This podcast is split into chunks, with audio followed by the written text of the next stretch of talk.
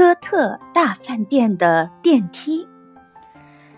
科特大饭店是美国加州圣地亚哥市的一家老牌饭店。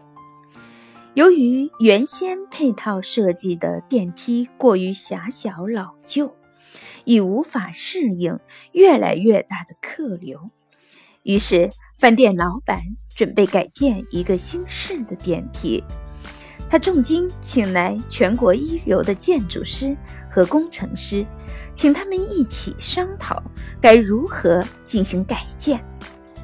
建筑师和工程师的经验都相当丰富，他们讨论的结论是：饭店必须新换一台大电梯。为了安装好新电梯，饭店必须停止营业半年。除了关闭饭店，半年就没有别的办法了吗？老板的眉头皱得更紧。要知道，那样会造成很大的经济损失。必须得这样，不可能有别的方案。建筑师和工程师们坚持说。就在这时候，饭店里的清洁工刚好在附近拖地，听到了他们的谈话。他马上直起腰，停止了工作。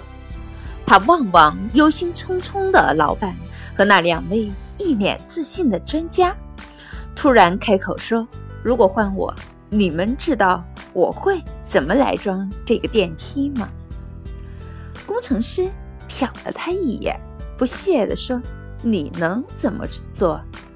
我会直接在屋子外面装上电梯。”工程师和建筑师听了，顿时诧异的说不出话来。很快，这家饭店就在屋外装饰了一部新电梯，在建筑史上，这是第一次把电梯安装在室外。对于创新来说，方法就是新的世界。